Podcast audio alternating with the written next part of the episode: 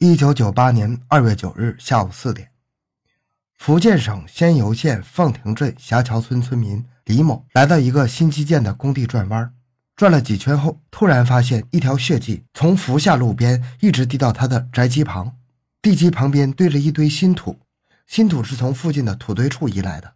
谁会吃饱了撑的去移动土堆呢？会不会有人在那儿埋了什么东西呢？一个不祥的念头在脑里闪过。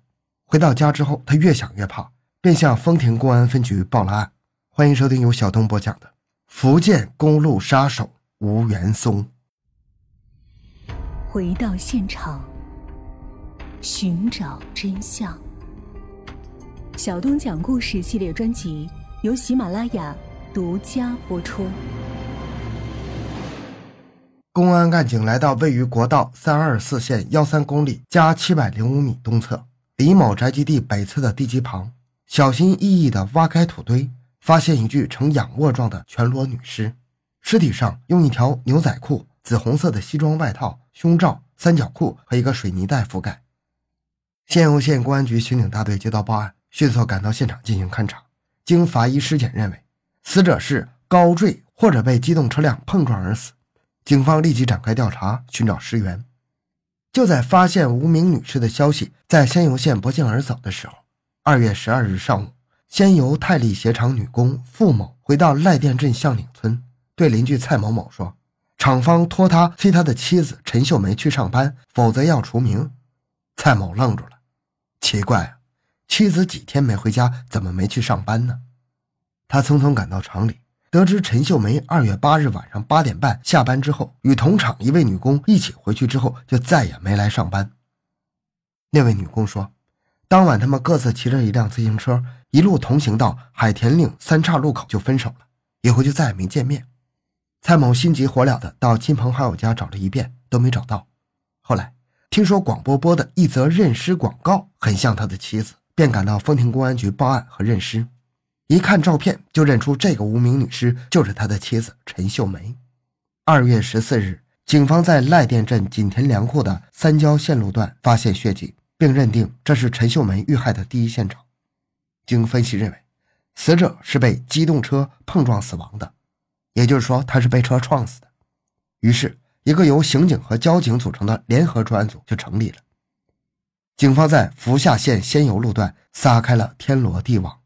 就在警方侦查无名女尸期间，福厦公路仙游路段连续几天又发生了多起机动车撞死、撞伤行人而后抢劫的案件。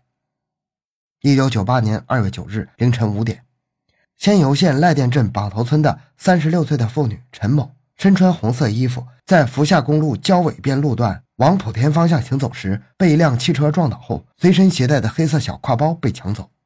二月十日凌晨五点。又有一名妇女在仙游县交委卫生院前的福下路行走时，被一辆汽车撞倒，身上的挎包被抢。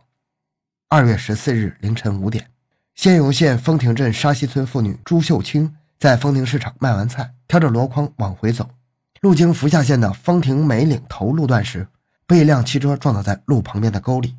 两位过路的老人发现后，把她扶起来，她只动了动嘴唇，就再也没说出话来。后来被送往医院抢救无效死亡。据她丈夫说，她身上的五十多块钱的卖菜款和手上戴的双狮牌手表不翼而飞了。现有警方分析认为，这个是系列作案的可能性非常大。经过各地警方联系，发现三二四国道福下县沿途泉州市、惠安县、晋江市等地均有类似案件发生。一九九八年二月四日上午九点，惠安县幺幺零接到报警。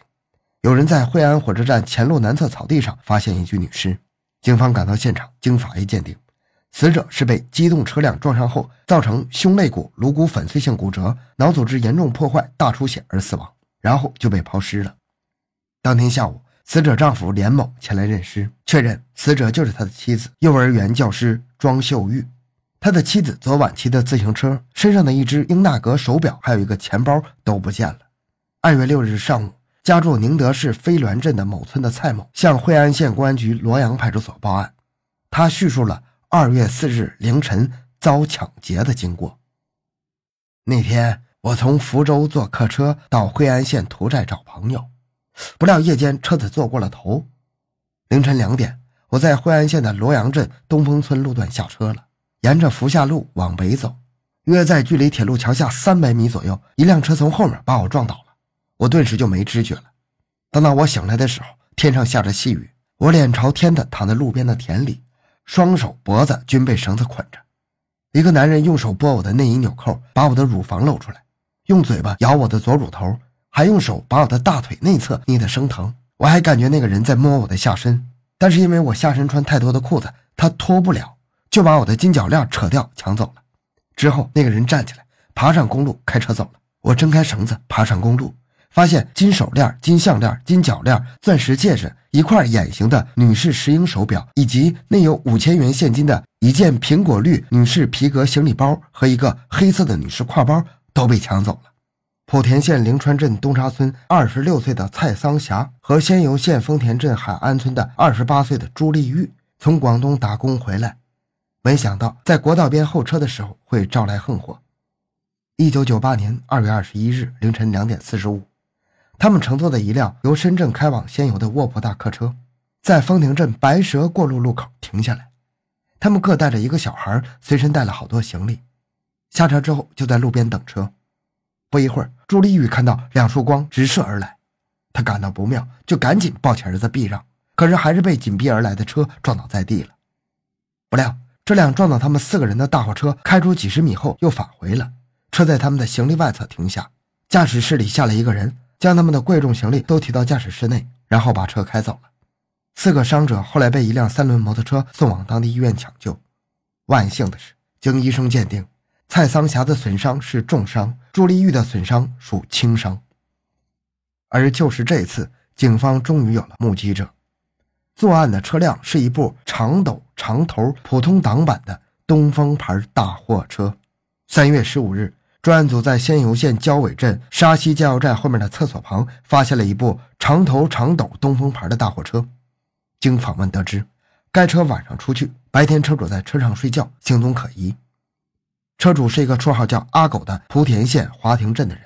据说阿狗还是停薪留职的教师，近几年都在运输砂石。据门卫回忆，二月二十一日下午，他到加油站后面的厕所小便，看到这辆无牌照的东风车就停在旁边。驾驶室一块玻璃坏了，他怕里面有东西被盗，就踏上踏板，发现阿狗用一本书盖着脸正在睡觉。随后，阿狗还拿出一袋梨给他吃。他说，梨吃完之后，水果袋还扔在加油站旁边的垃圾堆里。专案组对该车进行认真的勘查，在车辆油箱底部提取了点点油渍。对油渍化验得知，该油渍是猪油，与二二幺案受害者之一的从广东带回来的猪油是相同的。而且对水果袋进行辨认，确认这个水果袋是受害者从广东装水果所用的。种种迹象表明，这个车主有重大嫌疑。夜晚，游荡在福下路频频作案的东风大货车终于被掀开了神秘的面纱。三月七日。该车车主阿狗在莆田市的涵江区某村其姘头林某家中被警方抓获了。经审查，阿狗对在仙游、泉州、晋江、惠安等地所发生的系列驾车杀人抢劫案供认不讳。警方虽然心里有所准备，但还是大吃一惊啊！阿狗供认，自从1997年11月到1998年2月间，盗窃两辆东风牌的货车和一辆拖斗。然后用盗来的东风汽车故意驾车撞人十四起，共撞死妇女九人，撞伤八人，还抢走了被害人金银首饰、现金等大量财物。阿狗侵害的均为夜间行走的女性，而且多是身穿红衣服的年轻女性。审讯时，警方问他为何要撞死撞伤走在公路边的女人，他说主要是寻找刺激，报复女人，因为他对老婆非常好，老婆却跟别的男人好了，他非常讨厌他老婆。也讨厌女人，他说报复杀人也是他犯罪的根源。一九九八年一月二十六日晚上九点，他开车路经惠安县洛阳某石材厂时，因为对该厂老板庄某欠了几万元的石材款多次催讨未还而怀恨在心，看到了他三十三岁的妻子李某从一家店铺出来，便开车把他撞死了，然后又剥光他的衣服扔到了路边的水沟里。第二天他开车路过这里的时候，看到这个庄稼的人都在哭叫。心里非常的高兴。阿狗真名叫做吴元松，四十岁，原籍是莆田县华亭镇，是个停薪留职的教师。他一九七八年开始代课，一九八零年补员，在仙游的丰亭镇某小学任教。有一次，他因为盗窃被当场抓住了。公安人员在搜查他的住所时，发现大量的饭罐，还有女人的胸罩、内衣、内裤等。一九八二年，他因为名声欠佳，被调到榜头镇的某中心小学任教。据说，他当时经常利用夜晚躲在男厕所里，透过隔板的缝隙偷看女教师或女学生。一九八六年，他因为调戏女学生，被仙游县教育局人事局处以开除、留用查看一年的处分。一九九一年，他又被调到葛尾镇某小学任体育教师。一九九二年，他停薪留职，下海做起了砂石生意，搞起了个体运输。一九九九年六月三日，吴岩松被判处死刑并执行枪决。好，今天这个案子就讲到这里。小东的个人微信号六五七六二六六，感谢您的收听，咱们下期再见。